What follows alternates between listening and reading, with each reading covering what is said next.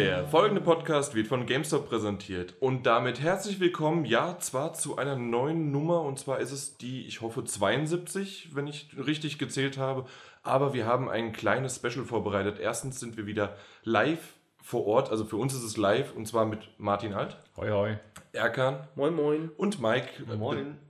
Genau, sorry, äh, vielleicht für den einen oder anderen doch eher als Lixmo. bekannt. Äh, ja. Äh, ich bin der Jan, ich glaube, das hat der eine oder andere, obwohl meine Stimme mal wieder so ein bisschen, aber Fallout 4 ist das Thema, beziehungsweise die Fallout-Reihe selbst.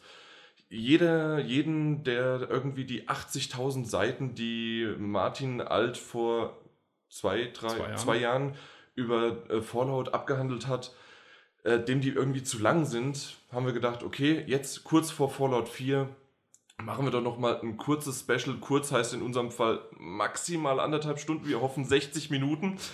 Wir haben Martin dabei. Er guckt schon auf die Uhr. Ich habe mir einen Wecker gestellt, also keine Sorge, äh, weil wir müssen auch hier aus dem Hotel-Pension relativ früh raus. Also deswegen los geht's mit das Wichtigste. Wir haben ein Teamtreffen, deswegen sind wir äh, hier live vor Ort und jetzt geht's direkt los mit Fallout.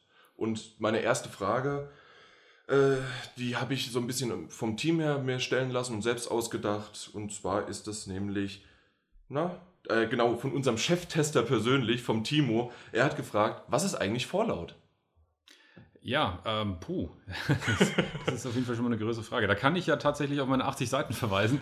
ähm, nee, tatsächlich im Ernst, warum ich auch hier die Frage ein bisschen beantworten soll, ist, das merkt man auch hier in der Zusammensetzung unserer Leute, dass ich mit Erschrecken festgestellt habe, dass ich hier der Einzige bin, der überhaupt mal ein Fallout-Spiel gespielt hat. Also in dem konkreten Fall sogar dann gleich alle und ihr keins. Richtig. Und ich so den Eindruck habe auch, dass es da draußen, glaube ich, mehr Leute gibt, die sich für Fallout grundsätzlich interessieren, als dass sie es wirklich mal gespielt haben oder die Serie kennen. Und deswegen halt hier so ein bisschen der missionarische Eifer, ähm, Leuten zu erklären, warum das so super ist. Fallout ist super in erster Linie. Fallout ist in erster Linie ein äh, Rollenspiel. Ähm, und wie wahrscheinlich alle wissen, halt das postapokalyptische Szenario. Für mich persönlich ist Fallout eigentlich, ich sage jetzt mal, das Rollenspiel, in dem es mir am einfachsten fällt, mich wirklich ähm, komplett in die Rolle, in das Szenario, in das Setting reinzuversetzen, obwohl es eben relativ abgedreht und, und krass und ungewöhnlich wirkt, gerade eben gegenüber den vielen Fantasy-Rollenspielen, die es da draußen Gerade auch gibt. so ein bisschen comichaftig ist es dabei. Oder ist es nur quasi die Zwischensequenzen, die man so kennt und äh, das andere ist wirklich auch von der Atmosphäre her ähm, schon düster? Oder was, was ist das? Da kommt es wiederum auf, das, auf den konkreten Teil an, den man spielt, Okay. weil da, der Ton, der wechselt ein bisschen. Alle Fallouts haben auf jeden Fall einen gewissen, ich sage es mal, grotesken Humor gemein, der über alle Serienteile hinweg ähm, vorhanden ist. Ähm, aber schon durchaus vor einem, ich sage jetzt mal, bedrohlichen und ähm, intensiven Setting oder einer intensiven Atmosphäre. Und das Verhältnis zwischen diesen beiden Bestandteilen sind in den Teilen ein bisschen unterschiedlich. Also Fallout 1 zum Beispiel war ein Punkt, das sollte bedrohlich wirken, der Spieler sollte sich isoliert und einsam fühlen in dieser Welt, in der die er da Mhm. aber das Ganze eben trotzdem aufgelockert und ähm, immer wieder konfrontiert mit, mit sehr äh, seltsamen, äh, krassen Szenen, die eben eher ins Witzige gehen. In Fallout 2 hat dieser Witzbestandteil deutlich überhand genommen. Okay. Bei Fallout 3 und 4 ist es, äh, beziehungsweise 3 und New Vegas war es wieder genauso. Mhm. 3 war eher isolierter, düsterer, bedrückender und New Vegas war wieder eher das etwas bizarrere Spiel. Ich erwarte vom Vierer eigentlich wieder sozusagen das äh, etwas, etwas ernstere. Das Aber auf jeden Fall wird es den Humor trotzdem geben, das ist ganz klar. schon bei den Trailern, kam das auch so ein bisschen rüber, dieses düstere, dieses wei äh, obwohl diese Weiten äh, hast du wahrscheinlich auch in dem äh, Com nein, wie hast du es genannt, das nicht das düstere, sondern das, das Gegenteil war, Äh, wenn New Vegas war. Ja, leichter, aufgeheiterter Gut, ein bisschen. ähm, ja. Aber das, das hat sich irgendwie bedrückender angefühlt. Ja, das kommt, glaube ich, auch viel durch den Soundtrack äh, zustande. Der wirkt schon relativ, äh, relativ krass, finde ich, relativ schwer. Und wie gesagt, eines der Grundaspekte ist eigentlich eben diese Grundidee, dass man als Spieler, ähm, und das muss man vielleicht auch noch erklären für diejenigen, die Fallout nicht gespielt haben bisher, es gibt keine durchgängige Story in dem Sinn. Es ist eine Mhm. Welt. Und der Spieler spielt im Prinzip jedes Mal in eine, in eine Figur, die ähm, ja in diese Welt geworfen wird. Und meistens ist das Ausgangs, äh, der Ausgangssituation im Prinzip die, man spielt jemanden, der den Atomkrieg überlebt hat innerhalb einer dieser Bunker und kommt dann eben ein paar hundert Jahre später wieder sozusagen zum ersten Mal ans, äh, ans Sonnenlicht, aus welchen Gründen auch immer, weil er die, äh, den Bunker halt verlassen muss, weil irgendwas kaputt gegangen ist und der Bunker in Gefahr ist oder weil er rausgeworfen wird oder was auch immer. Und ist halt genauso, und das ist schon eine, aus meiner Perspektive, eine der Clues der Story, wird genauso wie der Spieler eben in diese Welt geworfen und weiß, der Charakter, den man spielt, weiß über diese Welt genauso wenig wie man selbst.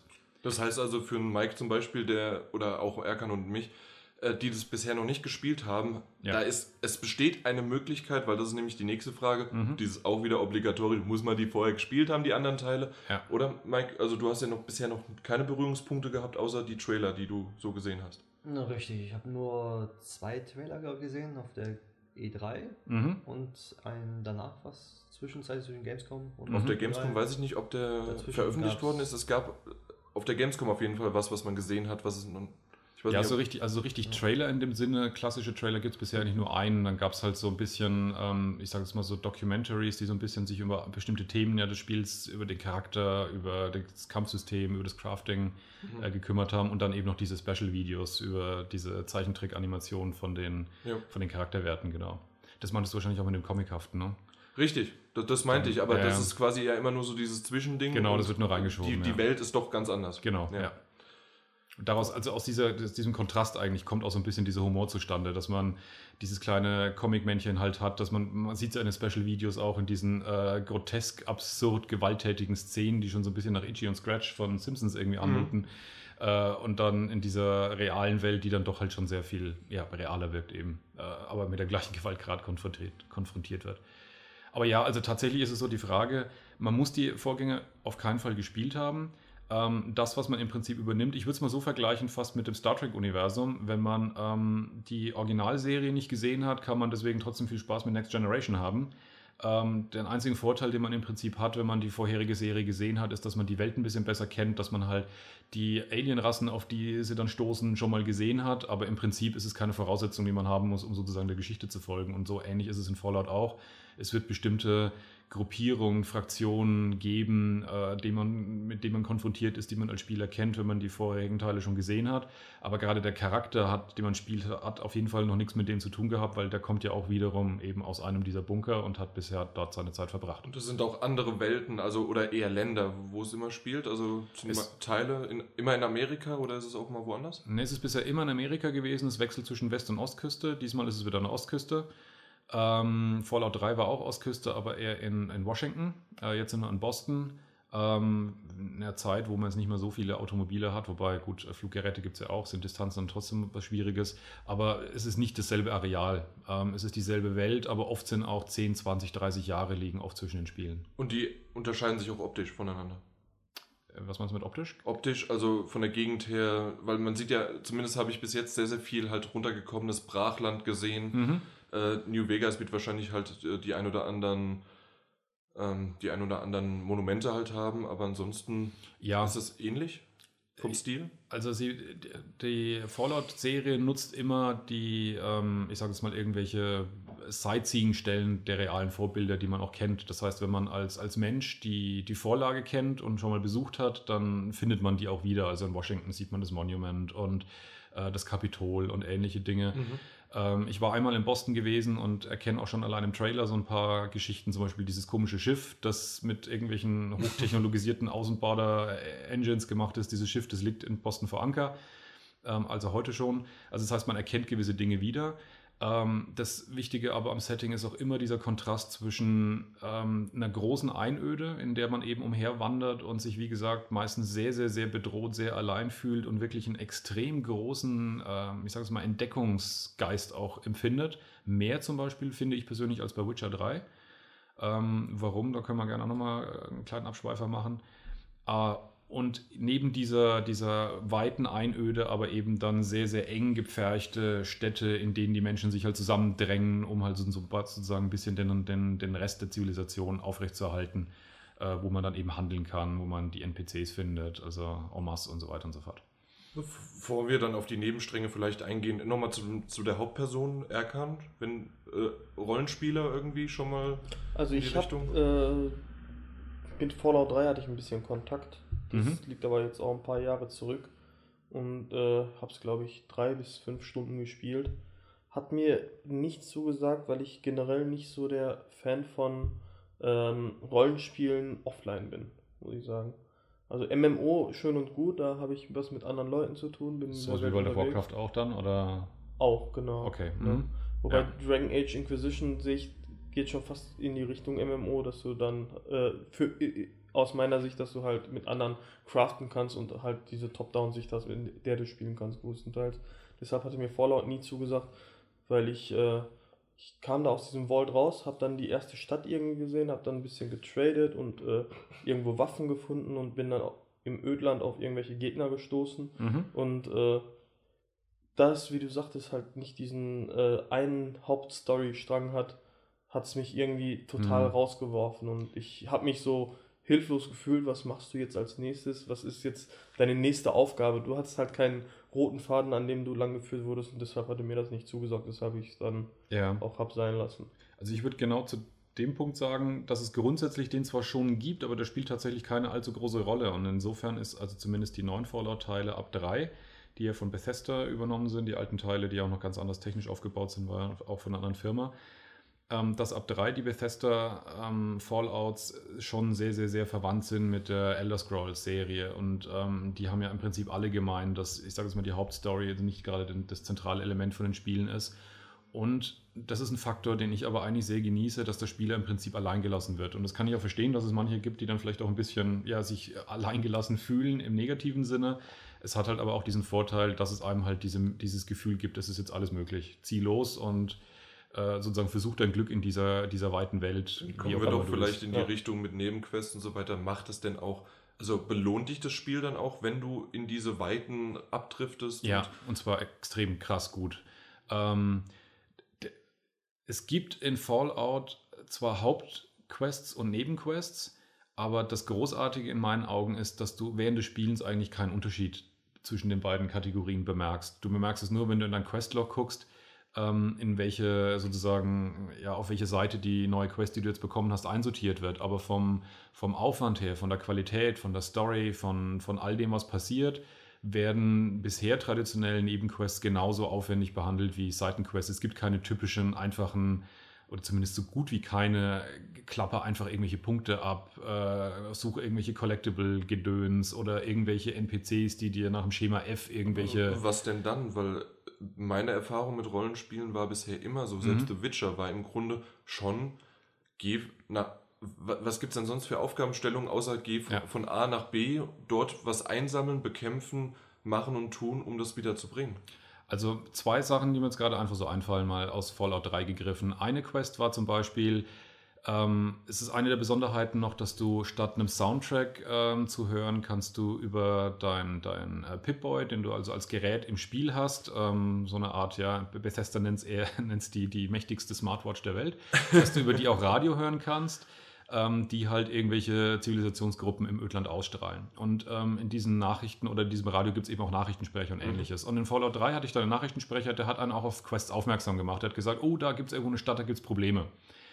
Und darüber bin ich irgendwie erstmal in einen bestimmten Bereich hingekommen, in dem ich noch nie war und wahrscheinlich auch eine ganze kleine Stadt übersehen hätte. Ganz kurz, Ja. bei, der, ähm, bei der Anrede sozusagen Mhm. über den ähm, Moderator, ähm, hattest du dann sozusagen wie ein Questlog und das war dann hier, du kannst nach da gehen oder hast du es nur gehört? Nur gehört. Und du musstest dann in die Stadt gehen, Ja. um dort dann, also du hättest vielleicht zufällig drüber stolpern können oder weil du es bewusst Genau. äh, übers Radio gehört hast. Also es gibt im Prinzip, zumindest war es bei Fallout 3 so, mehrere Stufen, wenn du wirklich direkt mit der Quest konfrontiert wirst, also zum ersten Mal mit einem direkten Auftraggeber äh, redest, dann wird der entsprechende Eintrag auch wirklich ins Questlog eingetragen und zusammengefasst. Mhm. Also es gibt schon diese Komfortfunktion. Aber ich sage es mal, diese Hinweise, dass man irgendwo in die Welt hingehen kann, weil es da was gibt, das wird einem nicht aufs Auge gedrückt. Da gibt es dann keinen Okay. Marker auf der Karte und sonst was, sondern das Spiel erwartet von einem sozusagen noch die Eigenleistung, selber zuzuhören, mitzuhören und selber dann auch einfach mal auf Verdacht sozusagen hinzulaufen. Okay. Und in dieser Stadt war es dann so, dass dann äh, zwei Gruppen da waren, die aufeinander losgegangen sind. Die haben sich beide für irgendwie Berufene gehalten, so in Form von Superhelden. Der eine hatte eine Armee von intelligenten Ameisen, die er befehligt hat.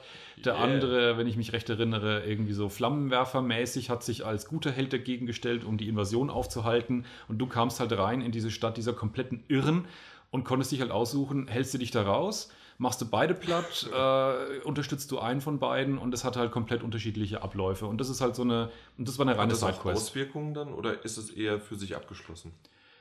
Im Grunde genommen haben die Quests relativ wenige langfristige Auswirkungen, ähm, aber das Spiel kaschiert es relativ gut. Also du selber hast auf jeden Fall als Belohnung, dass du halt Items bekommst, Mhm. dass du Erfahrungspunkte bekommst.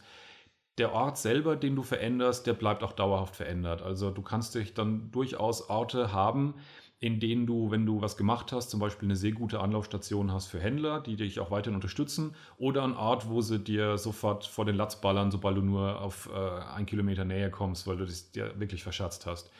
Und ähm, zum Beispiel wird auch der entsprechende Nachrichtensprecher, den ich vorhin schon erwähnt habe, der erzählt dann oft auch, was da passiert ist in einem Ort und meint im Prinzip dich selber. Also du kriegst dann sozusagen ein bisschen die Chronologie deines eigenen, Mhm. deines eigenen Tuns vor Augen geführt. Und Das, das ist schön. Das, also das fühlt sich auch wirklich, äh, wirklich nett an. Und den Punkt, den es da noch gab, ist, dass es halt so ein, so ein moralisches äh, Einstellungsding gibt, dass ich bei Fallout auch. Fallout ist eins der Spiele, wo ich mich am wenigsten bestraft fühle, wenn man es böse spielt. Es gibt einfach unterschiedliche moralische ähm, Ausschlagungen und wenn du zum Beispiel eher ins Fiese gehst, dann bist du zum Beispiel in irgendwelchen Sklavenjägerstätten herzlich willkommen. Oder die merken dann sozusagen, du bist ein harter Knochen und vertrauen dir eher, als wenn du so als, als Good Guy und strahlender Paladin dahin kommst und die sagen gleich, hey, ich glaube, du bist ein Typ, der, der hat hier nichts verloren.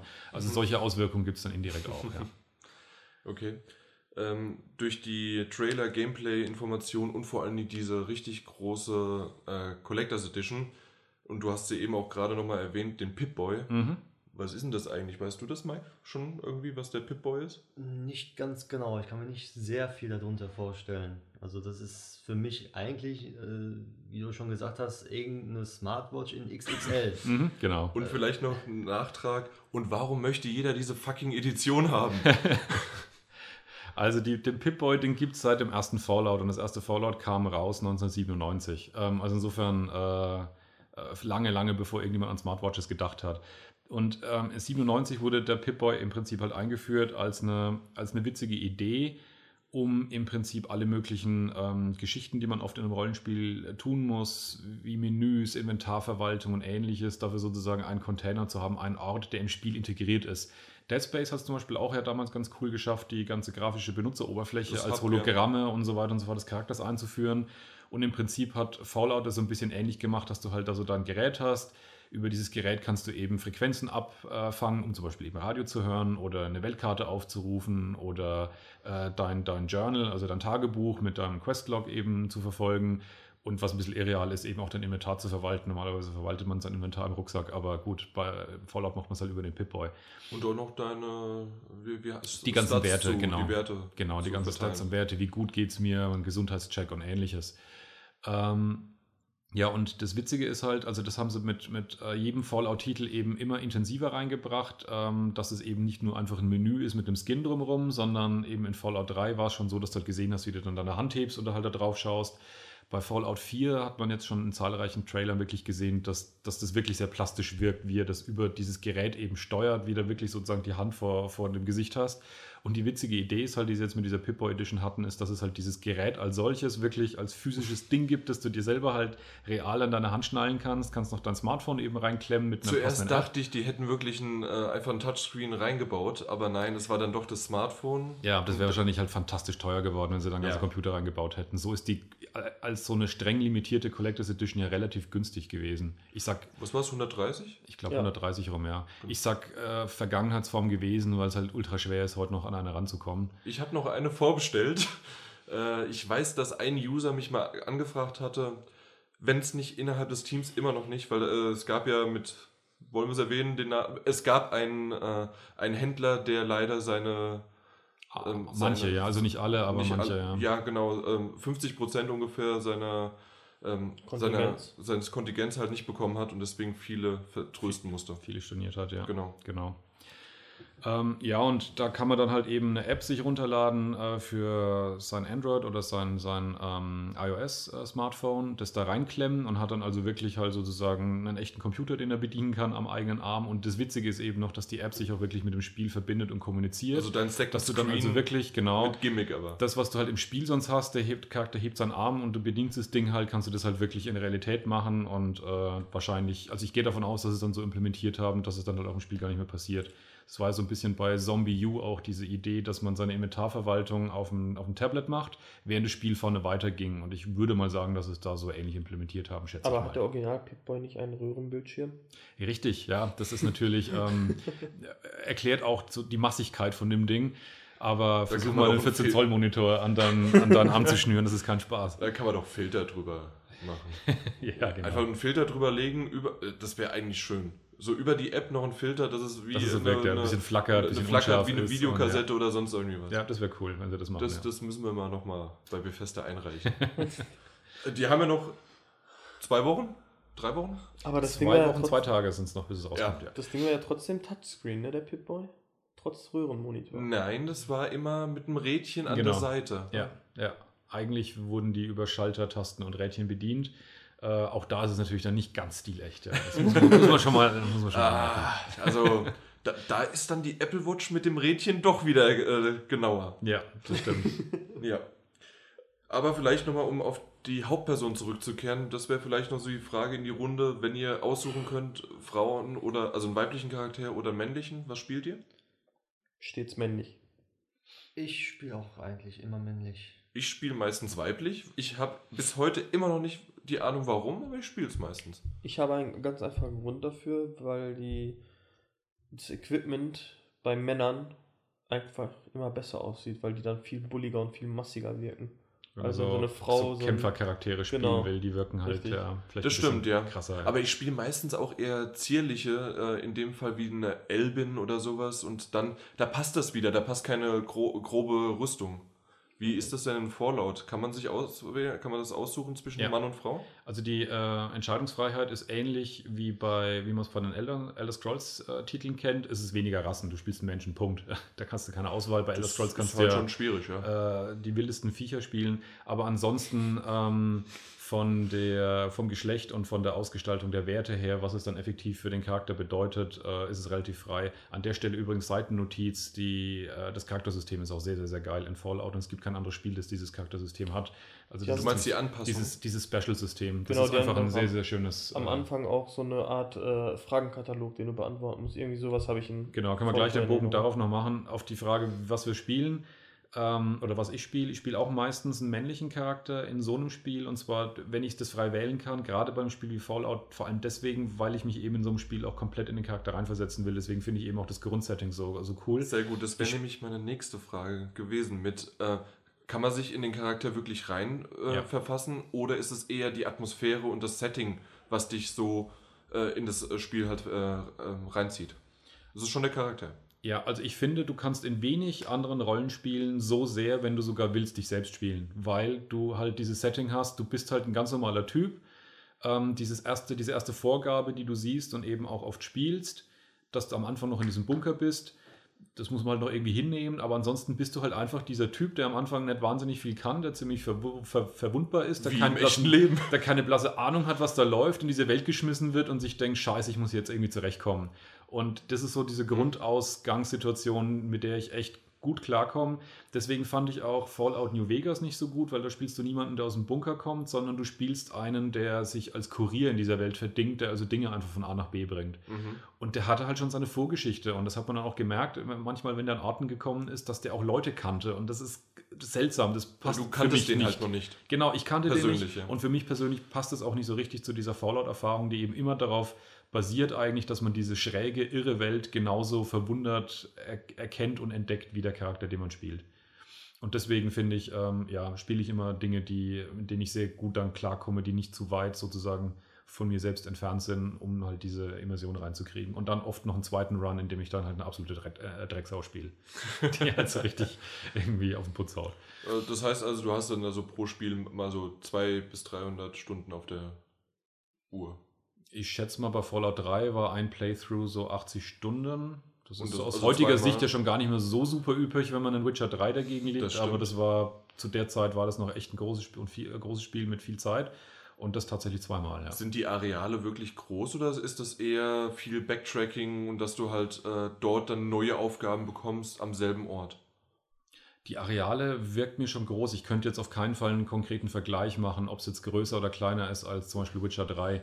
Der Punkt ist nur zum Beispiel, dass es halt keine ähm, Beförderungsmittel gibt. Es gibt kein Pferd oder keine, keine zumindest in Fallout 3 und New Vegas gab es auch keine äh, Fahrzeuge, die du besteigen konntest.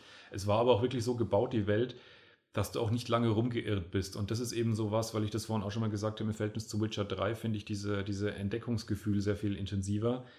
Ähm, du hast halt keine Minimap, die dir genau diese Dots zeigt, da ist was und da kannst du was einsammeln und da passiert was, sondern du stehst in dieser Welt, du schaust dich um und du siehst irgendwo am Horizont, da ist ein Gebäude, da ist ein Turm, da ist irgendwie, da raucht was und dann geht man da hin und da passiert dann auch immer was. Ähm, also das heißt, man stößt wirklich auf die Dinge, indem man sich umguckt und hinschaut und ähm, dann dahin geht, wo halt irgendwas Auffälliges sozusagen aufragt. Und ähm, das macht diese Entdeckung der Welt eben sehr spaßig. Und ähm, bei Fallout New Vegas war es zum Beispiel so, dass die Welt so viel Inhalt hatte, dass ich sie bis heute nicht komplett abgeklappert habe. Also es gibt eine Stadt, also die habe ich einmal kurz betreten. Die habe ich einmal kurz betreten und bin wieder raus und habe gesagt, das kriege ich nicht mehr hin. Das, das, das sprengt einfach meinen Zeitrahmen, den ich jetzt habe. Diese Stadt lasse ich einfach aus. Die habe ich bis heute nicht besucht. Dann darfst du gar nicht drüber sprechen, weil du es ja noch gar nicht durchgespielt hast. also Durchspielen ist in Fallout echt schwer, ja. Äh, wie, wie, sieht denn das Kampfsystem aus? Du hast es schon angesprochen, es gibt ja für, oder es gibt verschiedene Statistik, äh, äh, Stats. Ich weiß nie, wie das im Deutschen heißt. Bitte? Nein, äh, Stats. Stats.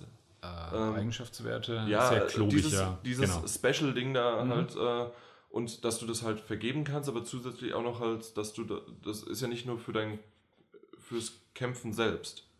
genau. Basiert darauf. Genau. Ähm, es ist Vielleicht mal grob angerissen, weil das ist schon geht tief, ja. tief in die Tiefe. Also das Special-System steht eben für insgesamt sieben Grundeigenschaften, äh, deren erste Buchstabe halt jeweils für Special eben steht.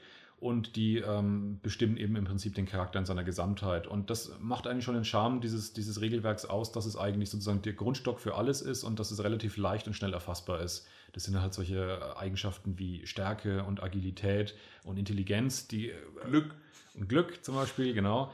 Ähm, und wenn man halt wirklich nicht genau weiß, wofür die stehen, dann kann man halt nochmal nachlesen und dann steht da konkret immer zusammengefasst, was, was das eben dann im Spiel genau bestimmt. Was macht nochmal Stärke?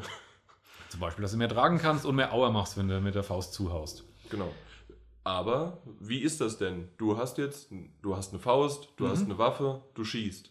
Ja. Aber es ist ein Rollenspiel. Genau. Ähm, zwei Möglichkeiten gibt es im Prinzip, das Spiel zu spielen. Früher war Fallout ein streng rundenbasiertes, äh, strategisch angehauchtes Kampfsystem in Fallout 1 und 2 in den früheren Teilen und Brotherhood dann noch zum Teil.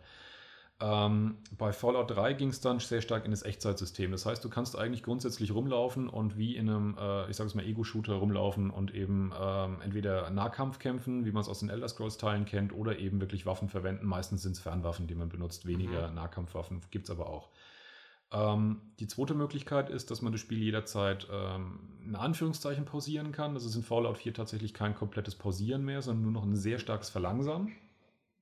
Und kannst dann in der Zeit oder kannst dann währenddessen äh, verschiedene ähm, Trefferzonen der Gegner, die du gerade siehst, anvisieren. Das Spiel gibt dir dann als Feedback, wie hoch deine Trefferchance ist, basierend auf deinen ganzen Werten und kannst dann eben einen Schuss abfeuern, wo es dann eben überhaupt nicht mehr um deinen eigenen Skill als, als 3D-Shooter-Spieler geht, sondern eben wirklich nur noch äh, sozusagen wertebasiert ist. Okay.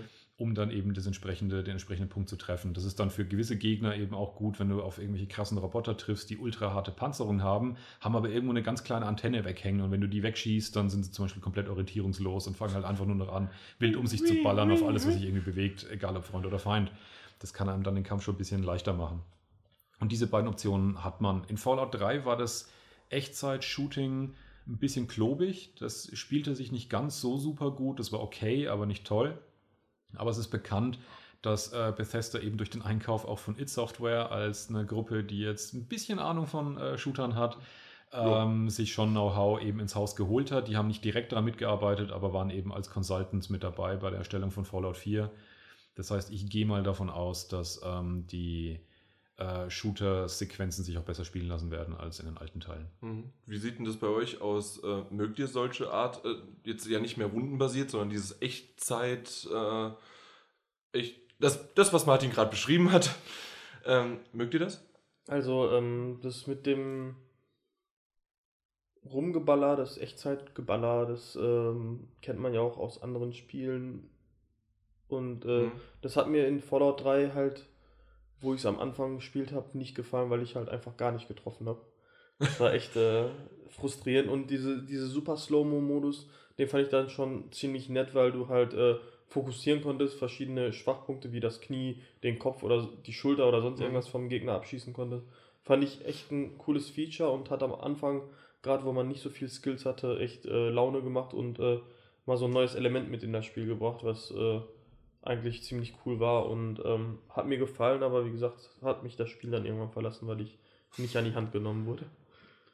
Also bei mir ist es so, ich mag sehr gerne rundenbasierte Spiele. Ich habe zum Beispiel Final Fantasy gerne gespielt. Mhm.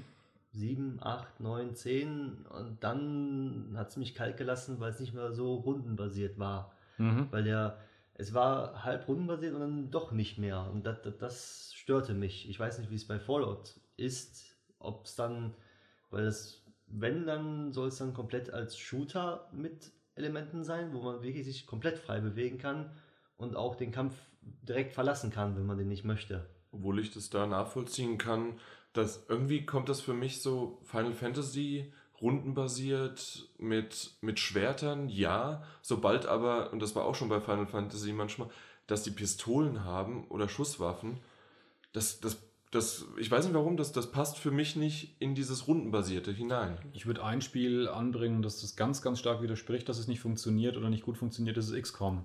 Im Prinzip haben die alten Fallouts, also 1 und 2, genauso funktioniert wie XCOM und das ist ja also von jedem, der es zumindest, gespielt hat, also der grundsätzlich was anfangen kann mit rundenbasierten Spielen, der liebt das Spiel ja eigentlich. Einer der Gründe, warum ich das nicht mag.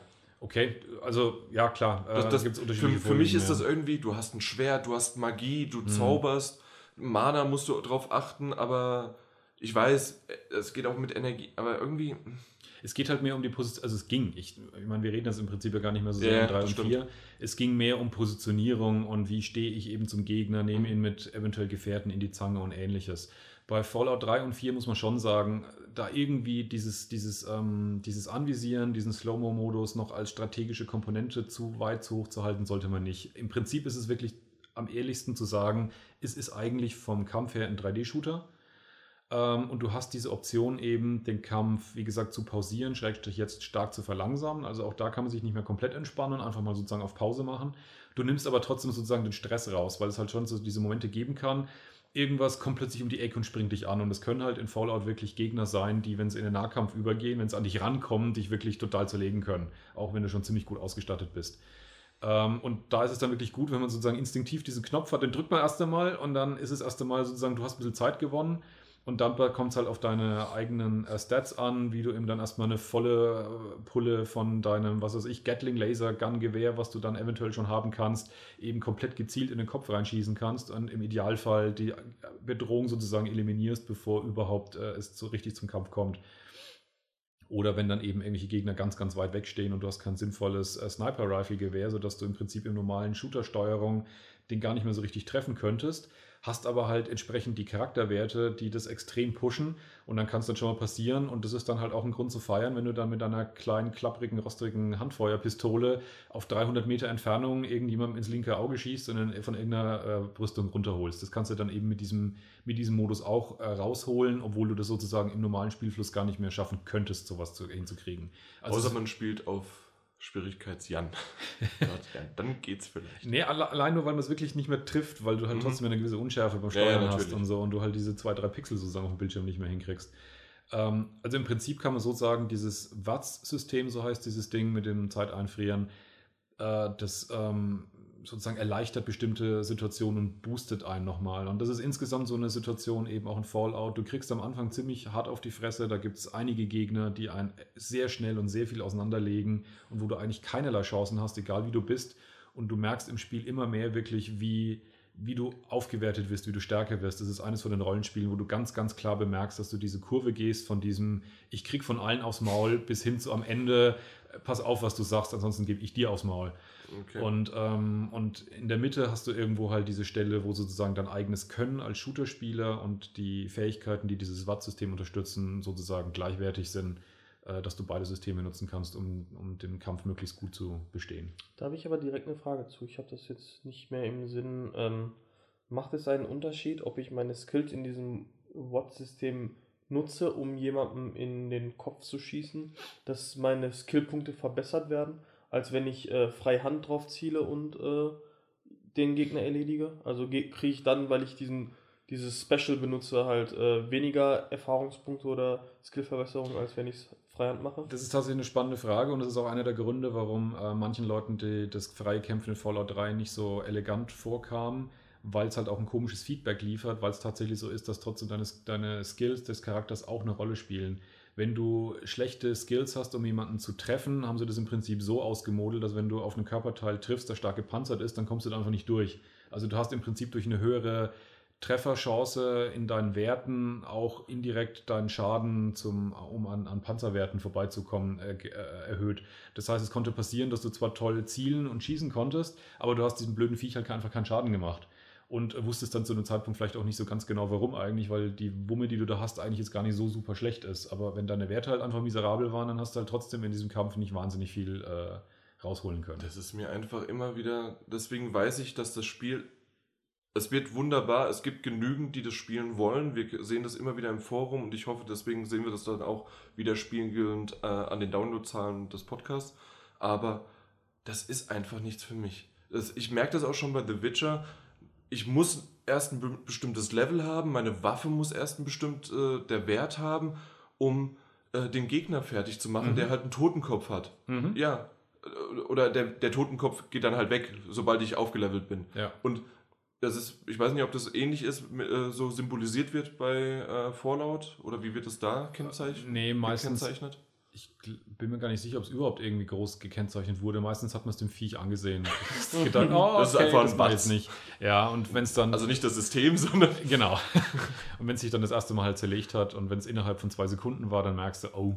Da gehst schlecht. du nicht nochmal genau. in den nächsten zehn Minuten hin. Ja. Ähm, okay. Wie ist das? Aber dann verlierst du dann deinen Loot? Nee, das ist ein good old school Singleplayer-Rollenspiel. Das heißt, wenn du stirbst, bist du halt tot und dann lädst du halt deinen letzten Checkpoint oder Safe Game. Aber irgendwie Respawn in Anführungszeichen gibt es nicht. Okay, das wäre nämlich die nächste Frage mit Singleplayer. Wirklich nur Singleplayer? Reine Singleplayer, ja. Kein Online, Koop, Multiplayer, irgendwas geplant und auch für Fallout 4 nicht. Richtig, ja. Ist auch also ausgesagt, dass dazu nichts geplant ist und äh, ist traditionell auch bisher so gewesen. Auch in den Elder Scrolls-Titeln gab es ja nur Elder Scrolls Online, aber in den normalen sozusagen Rollenspielen gab es bisher nie eine Multiplayer-Komponente. Ist also ein 33 Singleplayer. Also ich hätte eine wichtige Frage eigentlich, und zwar, ich habe Fallout Shelter gespielt. Ja. Das, das, das gefällt mir sehr gut. Okay. Aber da ist es ja auch so, man hat kein Ziel. Genau ist es bei Fallout 4 genauso. Also die Story hat die irgendwann ein Ende oder man ja. ist dann sozusagen hochgelevelt bis zum geht nicht mehr und kann jeden Gegner dann platt machen und kann sich Spaß haben, also austoben ja. in der Welt oder wie sieht das dann dort aus? Der Warlord von Fallout.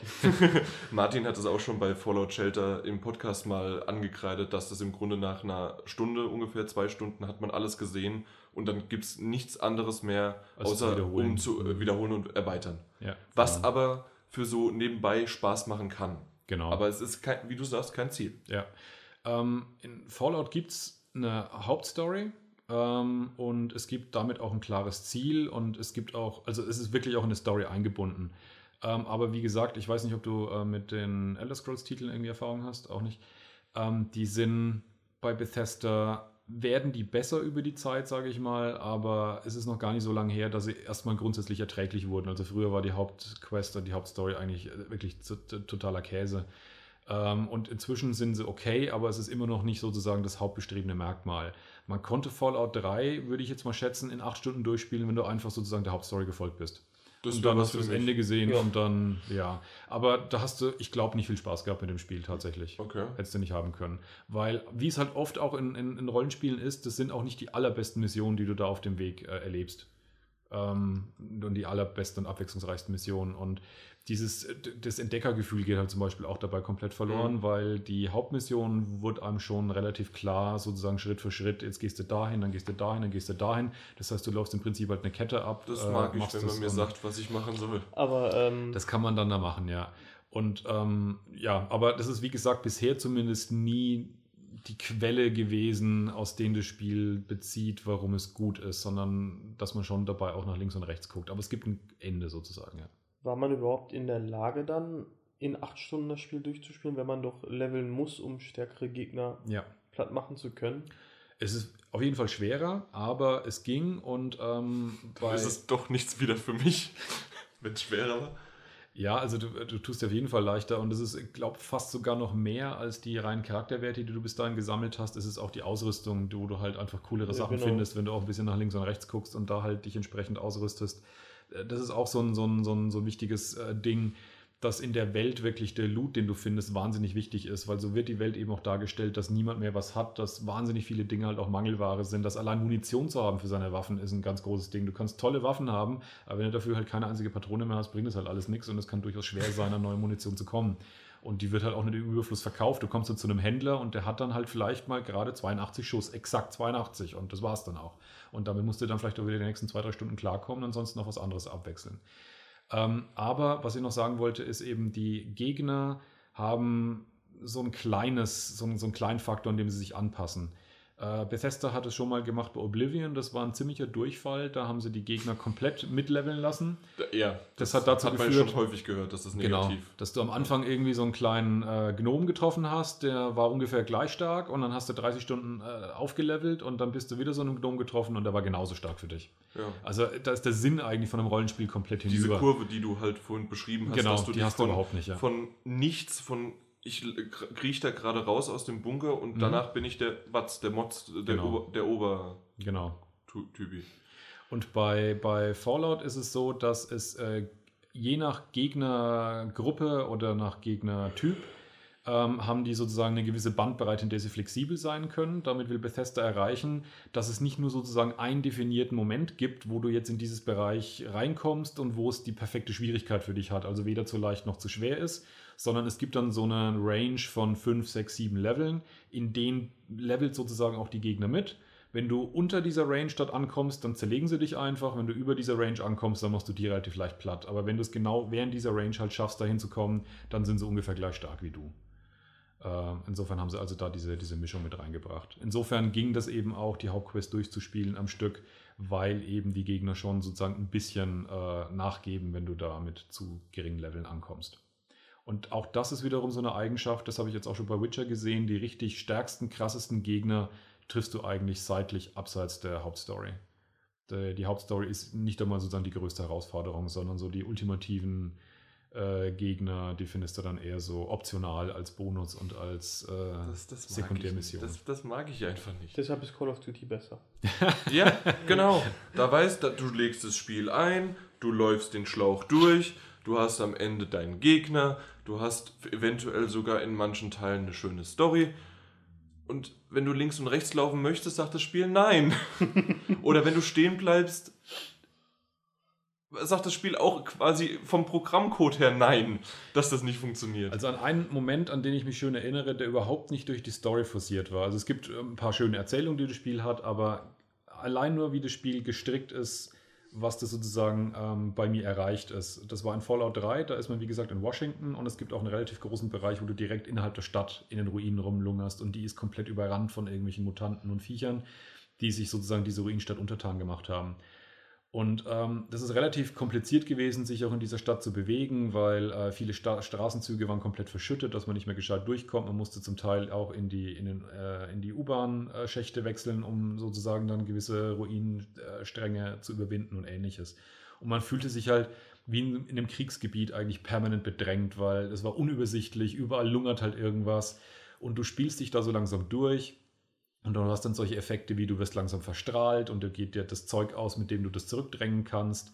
Äh, Fallout kennt solche Konzepte von ein, neben einfach, dass du Lebenspunkte verlierst, dass du auch verwundet sein kannst, also dass du einen gebrochenen Arm hast und dann äh, zum Beispiel schlechter zielst oder deine Waffe anfängt zu zittern. Das heißt, man ist auch noch dahingehend ziemlich zerlegt. Meine Hitpoints gehen immer weiter in den Keller und ich habe keine, keine gescheiten Health Packs mehr, beziehungsweise Stimpacks in Sag's doch Fallout. einfach, du bist am Arsch. Ich habe aber einen riesen Hort von Loot inzwischen zusammengekramt, coole Sachen bei mir. Ich kann sie kaum noch tragen, ich bin auch voll, aber die Muni für meine Waffen, die ich wirklich benutzen kann, geht aus. Also so diese Mischung zwischen, ich bin vollgepackt mit Schätzen und Gold, aber ich bin wirklich am Abnippeln.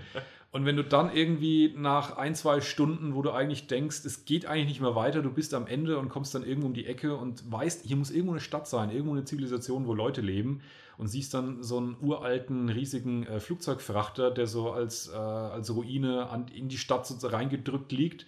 Und wenn du nah rankommst, wird plötzlich eine Brücke runtergelassen und du checkst auf einmal, dass sozusagen in diesem Flugzeugträger Menschen ihre Stadt reingebaut mhm. haben und du plötzlich merkst, du bist in Sicherheit. Dieses Gefühl, was sich dann an einem breit macht. Ich bin wortwörtlich in Sicherheit, wenn du selber aber eigentlich in einem Wohnzimmer sitzt, auf einer Couch, mhm. bei wohltemperierten 22 Grad und alles ist gut, aber du hast das Gefühl, geil, ich bin angekommen. Und das habe ich halt in einem anderen Spiel, wie zum Beispiel einem Call of Duty, dem ich jetzt einfach mal pauschal sagen würde, das völlig höhe, höhepunktlos ist, weil es einfach ein da, immer da, ganz jeder, oben, das, das jede Sekunde ist, ist maximale Krach-Bumm-Level, ja. genau. Das ist doch toll. Und da habe ich halt solche, solche Erlebnisse nicht, dass man eben ja, ab und zu mal frohen Mutes loszieht, man ist gut ausgerüstet und denkt sich, haha, ich mache mir die Welt untertan und zwei, drei Stunden später kommst du wie so ein geprügelter Hund zurück und denkst dir nur, kann ich irgendwo eine neue Knarre kaufen, weil es ist alles kaputt, was ich habe. solche Erlebnisse, solche Bögen habe ich da halt nicht. Aufgrund dieser Erzählung jetzt äh, die Frage an dich, Mike, und später gerne auch an, an Erkan. Wie sehr unterscheidet quasi Fallout die Reihe ähm, zu anderen Rollenspielen? Äh, wie unterscheiden sich das? Also diese Erfahrung einfach oder hat, hat dich das irgendwie jetzt ein bisschen überzeugt, um vielleicht mal Fallout 4 anzutesten jetzt im wann im November 10. 10. November. 10. Ja. November. Also überzeugt Jein, also ich, es, es fällt mir schwer, einen Fallout-Titel anzupacken. Ich weiß nicht warum. Also weil es vielleicht so groß ist? Hm, zu groß nicht, nein. Also ich mag Open-World-Spiele sehr gerne auch. Aber das Problem ist immer noch, ähm, ich habe ja nur das Ziel, eigentlich höher zu leveln, zu leveln, zu leveln. Und dann habe ich die Angst, wie bei The Witcher zum Beispiel, dass mir die Lust mitten im Spiel vergeht. Weil ich dann so denke, hm, schon wieder dieselbe Mission machen und dann äh, wieder kann ich den Gegner nicht besiegen, weil ich äh, irgendwelche Sachen nicht habe, aber wenn ich ihn nicht besiegt habe, komme ich nicht weiter. Mhm. Und das wenn, weiß ich nicht, da, ich habe Witcher habe ich eigentlich mit großer Vorfreude gekauft, mhm. angefangen und bei Level 15, 16, wo ich war, ist mir die Lust so dermaßen vergangen. Da also ich spüre es tatsächlich auch, dass es bei mir inzwischen deutlich weniger geworden ist bei Witcher. Und zwar einmal, weil ich eben, wie du selber gerade auch gesagt hast, man merkt, dass man doch immer wieder dasselbe tut. Und die Erfahrung oder die Empfindung hatte ich auch nach äh, 60, 70, 80 Stunden Fallout 3 nicht, weil wie gesagt, du in, in Quests arbeitest, von denen jede ihre individuelle Geschichte hat und du wirklich unterschiedliche Dinge tust und es auch eine, einige Questreihen gibt, die du wirklich komplett über Dialoge löst, andere Quests, in denen es halt sehr, sehr, sehr offensiv nur um Kampf geht. Aber alles immer relativ sinnvoll und cool eingebettet in, in Geschichten, die, die zum Teil auch wirklich interessant und spannend sind. Das zweite Problem, das ich bei Witcher 3 aus irgendeinem Grund habe, ist, dass ich zu der, zu der Umgebung, zu der Welt keine große Beziehung habe, weil ich viel mehr auf die Minimap gucke und den automatischen äh, GPS-Navigator anhabe, dem mein Pferd folgt. Und ich irgendwie, ja, im Prinzip ähm, könnte ich auch sozusagen komplett immer von einem Punkt zum nächsten hüpfen und ab und zu nimmt man es mal bewusst wahr, dass die Gegend schön ist, durch die man reitet, aber man tut in der Gegend praktisch nichts. Und bei Fallout hast du wirklich noch das Gefühl, da ist eine Hausruine, die du weißt gar nicht so richtig warum, aber die sieht irgendwie anders aus, die erweckt dann Aufsehen und dann gehst du dahin und schaust wirklich in jede Nische und jeden Winkel rein, ob da irgendwas ist und kannst dann auf einmal eine Falltür finden und kommst darunter in sozusagen eine Art Dungeon äh, aus, aus Sicht eben dieses, äh, dieser Welt, ohne dass dir das Spiel irgendwie das vorher angekündigt oder gezeigt hat. Und du weißt aber auch ganz genau, dass du wahrscheinlich die Hälfte dieser Dungeons verpassen wirst im Spiel, weil du sie gar nicht findest.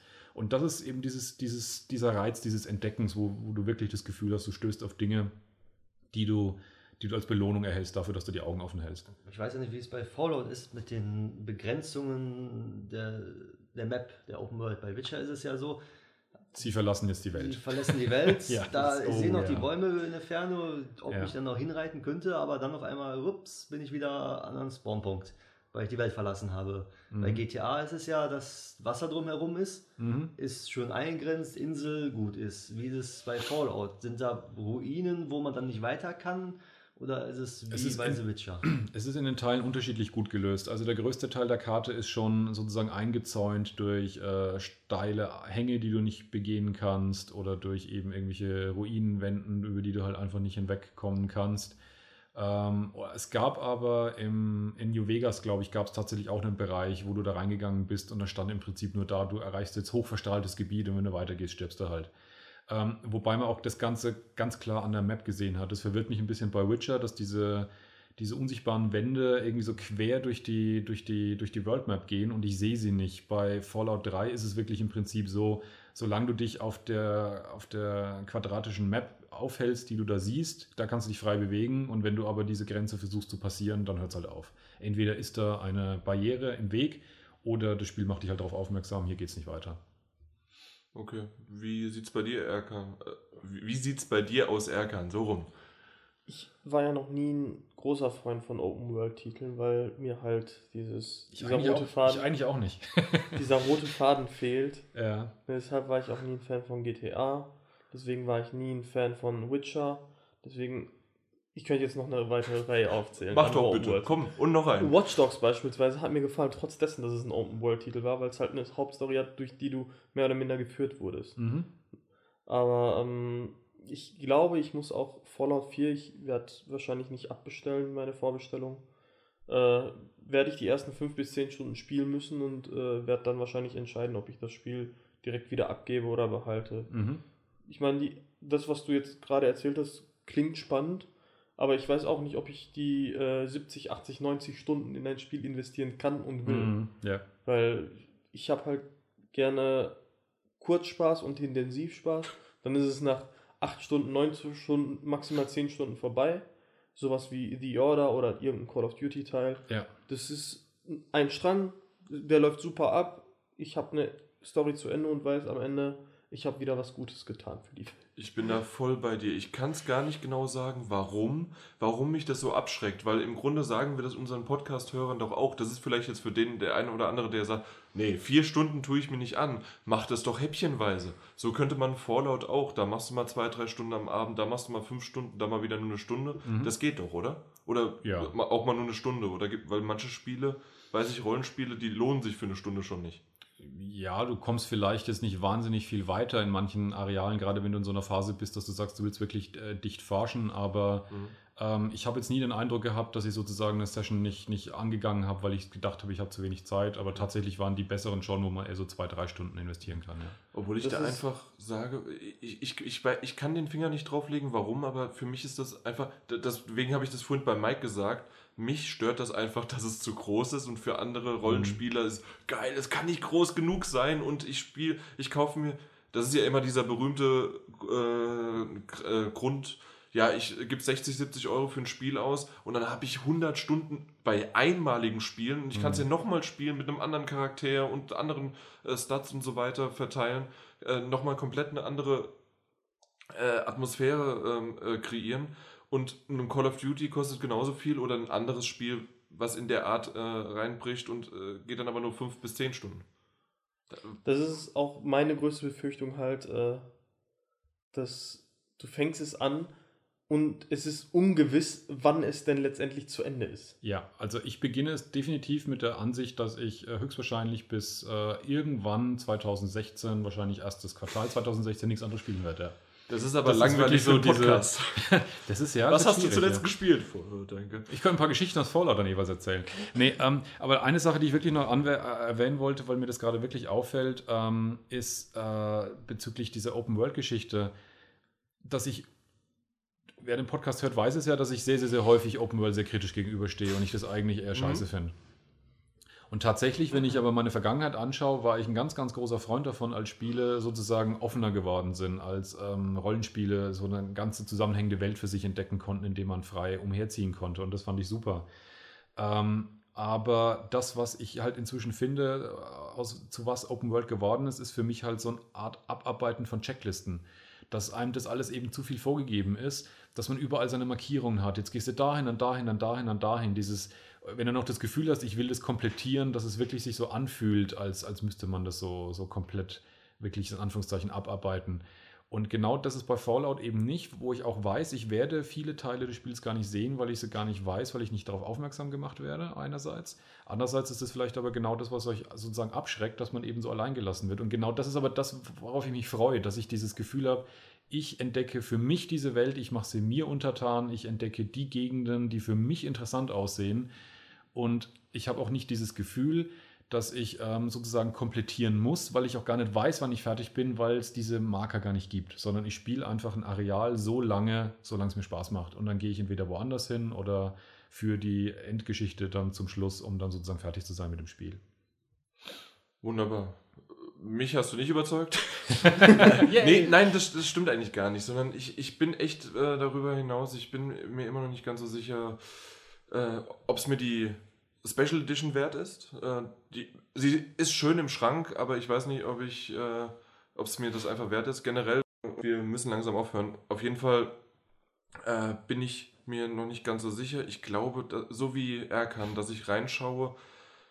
Aber wenn ich die Special Edition halt jetzt dann nicht mehr habe und mir es dann doch irgendwann gefällt und selbst wenn ich nur 10, 20 Stunden reinstecke und nicht komplett bis zum Ende komme, das weiß ich, das werde ich auch bei The Witcher nie schaffen. Das wusste ich damals auch schon ob ich aber doch dem mal alleine nur, um im nächsten Podcast äh, Mitte, Ende November darüber berichten zu können. Ja, ansonsten nur noch die Erwähnung, gerade so Setting und Spezialitäten des Fallout-Universums sind vielleicht ein bisschen zu kurz gekommen. Wer sich dafür mehr interessiert, dem sei wirklich nochmal ein Blick in die äh, Retrospektive gewünscht, auch wenn ich jetzt äh, schon zwei Jahre lang mit einer Artikelserie rumhausiere und die regelmäßig nochmal anbiete. Wer sie nicht gelesen hat, sich für Fallout interessiert, findet da eigentlich auch wirklich alles drin. Link in Description.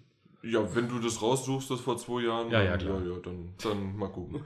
Alles klar, das soll es gewesen sein. Vielen Dank, dass ihr euch die Zeit genommen habt. Die User natürlich, nicht ihr äh, Anwesenden. Ja, ist ja unsere gottverdammte Pflicht hier. Exakt. Ja, obwohl, bei dir ist es äh, äh, keine Pflicht, sondern missionarisch bist du hier und das ist Pflicht. Eifer. Eifer und alles Mögliche. Und deswegen sagen wir Tschüss und im Namen von GameStop, Power to the Players. Ciao. Ciao. Ciao. Tschüss.